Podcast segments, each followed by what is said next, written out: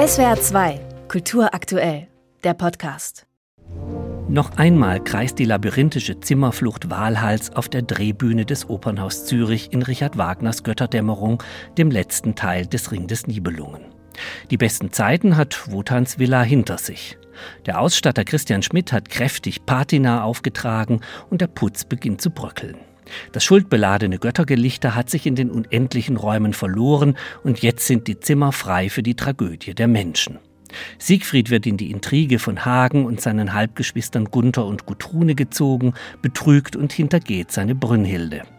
Die wird zur rächenden Frau und setzt am Ende eine wahre Feuersbrunst in Gang, die sie selbst und alle übrigen menschlichen Bewohner verschlingen wird.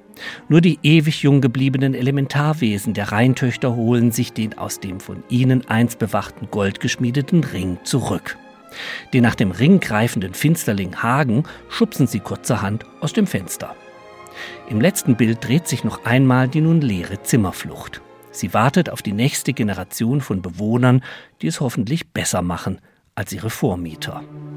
Regisseur Andreas Homoki inszeniert das Weltuntergangsdrama konsequent im Stil eines bürgerlichen Kammerspiels.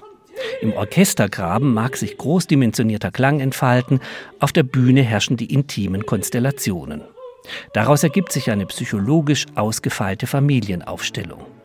Zu Fall gebracht wird sie durch Brünnhilde als verkaufte Braut, nur damit Finsterling Hagen als Sohn des Nibelungen Alberich an den fluchbeladenen Ring des Vaters herankommt. Bei aller Intimität geht hier auch ein großes Bildertheater über die Bühne. Mehrfach geht der Vorhang herunter.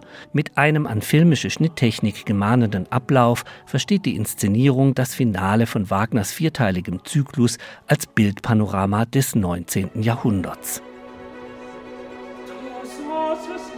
Klaus Florian Vogt ist ein fabelhafter Siegfried mit bemerkenswert müheloser Strahlkraft in der Höhe und verkörpert wunderbar die Wandlung des naiven Naturburschen zum durch Manipulation Scheiternden. Der Schwächling Gunther findet in der noblen Tönung durch Daniel Schmutzhardt einen stimmlichen Kontrapunkt. Eine Entdeckung ist die hinreißend schöne Stimme von Sarah Ferrede als Waltraute. Der großgewachsene David Lee als Hagen ist schon körperlich, aber auch vokal mit satt dunklem Bass ein erhabenes Zeichen der bedingungslosen Vernichtung.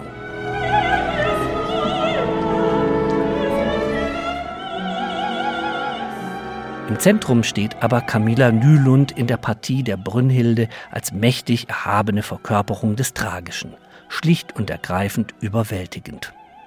Trotz einiger Wackler und Koordinationsprobleme strukturiert Gian Andrea Noseda am Pult der Philharmonia Zürich das dichte Leitmotivgeflecht der Partitur hellsichtig transparent. In Zürich ist damit ein Ring zu Ende gegangen, der szenisch derzeit als einer der poetischsten gelten kann. In vokaler Hinsicht ist er ein Ereignis ersten Ranges. Der Besuch der Aufführung des Gesamtzyklus im Mai 2024 ist ohne Wenn und Aber zu empfehlen. Bayreuth kann da derzeit kaum mithalten. SWR 2 Kultur aktuell. Überall, wo es Podcasts gibt.